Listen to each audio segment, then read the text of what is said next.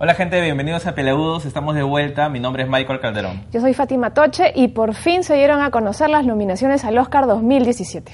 Vamos a ver el video de, por lo menos de las nominaciones principales, no vamos a poner todas. sería interminable. Sí, se nos acaba el programa y después conversamos sobre qué nos han parecido y qué es lo que esperamos de la ceremonia que llega a finales de febrero. Las nominadas a Mejor Actriz son Isabel Huppert, Ruth Nega, Natalie Portman, Emma Stone, Meryl Streep. Los nominados a Mejor Actor son Casey Affleck, Andrew Garfield, Ryan Gosling, Viggo Mortensen, Denzel Washington. Los nominados a Mejor Dirección son Arrival, Headsaw Ridge, La La Land, Manchester by the Sea, Moonlight. Los nominados a Mejor Película son Arrival, Fences, Hacksaw Ridge, Hell or High Water, Hidden Figures, La La Land, Lion, Manchester by the Sea. Moonlight. Esas han sido las nominaciones al Oscar, no todas, obviamente no vamos a pasar todas, sino mejor ponemos eso en lugar del programa. Pero ya se sabe, la favorita es, bueno, a juzgar solamente por las nominaciones es La La Land, tiene 14 nominaciones, es el mismo récord que habían impuesto todos sobre Eva en el 51 y Titanic en el 97. Pero eso no necesariamente significa que tienen que ganar todas. Ha hecho los méritos para hacer las 14 nominaciones, pero ganar es otra cosa. Sí, y sobre todo La La Land observo que ha generado muchos sentimientos encontrados. Hay gente que sin siquiera haberla visto aún ya la detesta, haters, hay gente que la adora, que le parece hermosa, linda, maravillosa. Eh, y creo que coincidimos en que, bueno, sí es una buena película, pero tampoco da para tanto. Las nominaciones pueden ser justas en gran medida, pero no es que las vaya a ganar todas. Y no sé por qué hay una percepción en la gente, o en muchas personas en todo caso, de que con La La Land o la tienes que odiar o la tienes que amar, como si no pudiera existir el punto medio. Hay gente con la que puedo compartir mi opinión que no entiende que me gusta pero con reparo, es decir, no tienes corazón, no te gusta tanto, no disfrutas del cine. Tampoco es así, es decir, si es una buena película, sí la disfruté, si la comparo con el anterior trabajo de Damien Chazelle, que es Whiplash, me parece inferior. Me parece inferior también a Rival, que es de las nominadas al Oscar, la única que se ha estrenado por ahora. Entonces, sí es una buena película, La La Land, pero de ahí a ubicarla inmediatamente como algo que tienes que adorar por porque sí, me parece que es un poco apresurado y tampoco da para odiarla porque sigue siendo una buena película. Es una buena película, hay gente que le tiene cierto prejuicio o aversión al musical, eh, esta película, eh, claro, es un musical, pero tampoco exagera en los números musicales. Entonces, este, tampoco es que tenga una historia, una narrativa muy enrevesada, pero los musicales usualmente no lo tienen. Claro, y, es fácil de consumir. Vamos a hablar de consumidores. Es, más, es muy fácil de ver para alguien que de repente no está muy emparentado con, los musicales clásicos a los que La La Land hace referencia constantemente eh, durante su metraje, ¿no? Es una película entretenida, es una película que es muy, muy sencilla de observar para alguien que de repente no tiene idea de qué es lo que estaba viendo antes. Pero, como ya hemos dicho al principio, no creo que sea la gran favorita eh, en esta edición del Oscar, por lo menos no por ahora. En la temporada de premios, la película que más galardones tiene es Moonlight, sino que de repente acá todavía no la tenemos tan a la vista porque no se ha estrenado. Entonces no estamos tan al tanto de que en realidad el verdadero peso de, esta carrera al Oscar lo tiene esta película de, Barry Jenkins. Claro, no tenemos con qué compararlo y además el hype de La La Land viene hace varios meses por las proyecciones que ha tenido en festivales. Entonces, nos han bombardeado con eso y ya eso a veces genera escosor en algunas personas. Sí, y distorsiona la percepción sobre lo que en verdad es el favoritismo, ¿no? En el caso de La La Land sí ganó el Globo de Oro. Pero comedia musical, ¿no? Está, dividido. Está dividido. Moonlight ganó lo que le corresponde a drama. Eh, pero además estamos hablando de premios que solamente te generan ruido, marketing, eh, de repente comentarios mediáticos, pero ninguno de esos premios que se han entregado son de votantes a la- al Oscar. Esos son los que se vienen en esta semana, esos son los que van a ir viendo en realidad a quiénes son los favoritos en esta ceremonia. ¿no?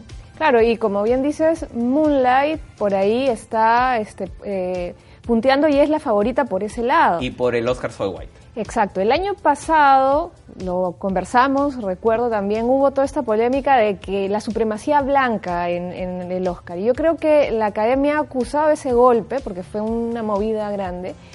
Y este año tenemos una favorita, eh, eh, película donde el- los protagonistas son negros, una historia de negros. Tenemos eh, nominados, nominados a- a mejor actor, mejor actriz, eh, actriz secundaria, actor secundario, afrodescendientes. Entonces, y me parece innegable el impacto de la eh, movida del Oscar So White, además de la calidad de estas Exacto, películas. de la calidad ¿no? de las películas. Lo que ha hecho el Oscar So White es visualizar estas películas, es decir, que sean elegibles para la gente de la academia, pero también si te pones a pensar en las películas que hubieron el año pasado y esta, en donde tenías personajes negros, hay una gran diferencia. O sea, eh, las películas que han- se han hecho a lo largo del 2016 o que se han estrenado a lo largo del 2016 en Estados Unidos, sí pues este, tienen un nivel superior a las del 2015, donde tenías que rascar la olla a ver si encontrabas algo que podías nominar. Claro, además, bueno, es que era una protesta que no era por ese año en particular, sino venía por una reivindicación de la historia, digamos, en la industria de Hollywood, donde los actores afrodescendientes no han tenido el debido acceso, los pagos no han sido iguales, en fin, más, digamos, en la coyuntura especial en Estados Unidos, ¿no? Hay una tercera en discordia, que es Manchester by the Sea. Eh, creo que va a perder un poco de ruido en las próximas semanas porque probablemente eh, se conforme la academia con darle el premio a Mejor Actor a Casey Affleck, que es su protagonista, a pesar del escándalo. mm, tiene, un, tiene un tema ilegal que, que es un poco delicado. Exacto, justamente con el perfil eh, que se proyecta su nominación, ya hace algún tiempo en redes sociales sobre todo han, se ha retomado la discusión sobre la conducta de acoso sexual y psicológico de Casey, específicamente en los rodajes y con sus compañeras de, de trabajo. Entonces hay testimonios, hay este, las afectadas han tuiteado luego de, la nomina- de las nominaciones al Oscar diciendo, es qué tipo de se gente. en- encima extrajudicialmente, que siempre te deja de Como suele pasar en la industria, eh, y ya la gente está aburrida, y no es el único caso, ya en su momento han, se- han escuchado muchos casos, Michael Fassbender está en cuestionamiento, bueno, en su momento de Polanski, Woody Woody Allen. Allen, en fin, y son casos que lamentablemente nunca han llegado a un curso legal satisfactorio para las víctimas. ¿no? Las nominaciones también tuvieron sorpresas. Eh, creo que la principal, al menos para mí, fue lo de Mel Gibson. Yo no esperaba que Mel Gibson estuviera nominado a, a Mejor Director, su película, Hasta el Último Hombre. Sí se sabía que iba a entrar a Mejor, a mejor Película, pero en el caso de él parece como que ya lo están perdonando, ¿no? Él también había estado inmerso en escándalos durante los últimos años, sobre todo el último, el último lustro, y ahora de pronto pues la academia dice, "Ah, Mel, sí, puedes venir, sí, te vamos a nominar. Lo que pasa es que es conservador, machista, misógino, medio alcohólico, pero sabe su oficio. Entonces, bueno, estoy esperando a ver la película, pero no me sorprendería que sea buena, ¿no? Claro, y, no es la única sorpresa. Eh, para buenas sorpresas, por ejemplo, em, yo me quedo con lo de Cubo. Es una película que me gustó mucho del año pasado y que tiene dos nominaciones al Oscar. Una nominación no solamente a Mejor Película Animada, sino a Mejores Efectos Especiales.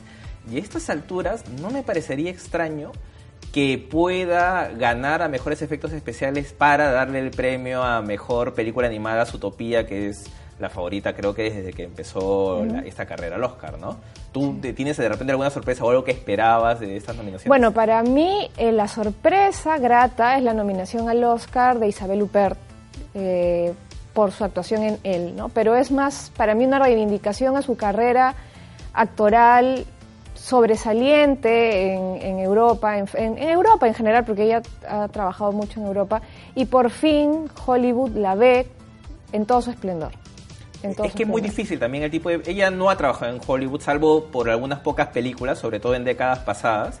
Entonces, que gane el, reconocimiento que se merece dependía mucho de estar en una película que tuviera la suficiente exposición. Él sí la tuvo, a pesar de que temprano quedó fuera de la carrera Mejor Película Extranjera. Y que no es para mí su mejor película, ni su, Tiene- me- ni su mejor actuación. tiene, tiene muy buenas actuaciones, pero vamos, o sea, si le van a reconocer, de una vez. Eh, Claro. Meryl Streep ya tiene 20 nominaciones al Oscar y si tú te pones a revisar todas, de repente puedes encontrar reparos en alguna. La nominaron por su discurso anti-Trump. Eh, yo yo creo. fue eso, sí, y deberían sincerarse la academia, decir, ok, o sea, nosotros no apoyamos a Trump, vamos a darle la contra y nominemos a Meryl Streep. No estaría mal, o sea, que No, no, yo lo aplaudo. Bueno, eso ha sido un pequeño análisis de lo que ha sido las nominaciones al Oscar. Ca- Cada uno va a hacer su, su cierre. En, en mi caso, la gente tranquila, todavía es pronto. Si tienen como favorita La La Land por ahora, tómeselo con calma. De repente en las próximas semanas esa, ese escenario cambia. No creo que pase lo que pasó con otras películas como de repente, eh, no sé, El Aviador o El Color Púrpura, que fueron multinominadas y después se quedaron sin nada. Perdón, Pandillas Nueva York, Scorsese que se quedaron sin, sin Oscar. Entonces, la carrera aún es larga, aún es temprano, eh, pero también es temprano para decir que La La Land es la favorita. Los números dicen que sí, pero no siempre es una cuestión de números esto del Oscar. Bueno, por mi parte, debo decir que los frikis se sintieron un poco excluidos este año porque muchos apostaban porque Deadpool sea nominada y no fue nominada al Oscar. Yo voy a sentirme satisfecha si el día de la ceremonia eh, Isabel Huppert se va con la estatuilla y este por fin América y la industria de Hollywood la reconoce como la extraordinaria actriz que es una de las mejores actrices para mí en el mundo. Eh, y igual considero eh, que Michael, que La La Land, digamos, va a recibir eh, los premios técnicos seguramente, pero no necesariamente se va a llevar las principales nominaciones este año. Y los La La Land lovers que por ahí nos vean, no es que le estamos bajando la llanta, o sea, todavía es pronto. Tómenselo con calma, en serio. De repente la película gana y no hay ningún problema y no pasa nada. Por lo menos este es el análisis eh, arrancando. Ya Así veremos en las próximas semanas cómo se da la cosa. Nosotros nos vamos despidiendo y hasta la próxima oportunidad. Chao. Chao, chao.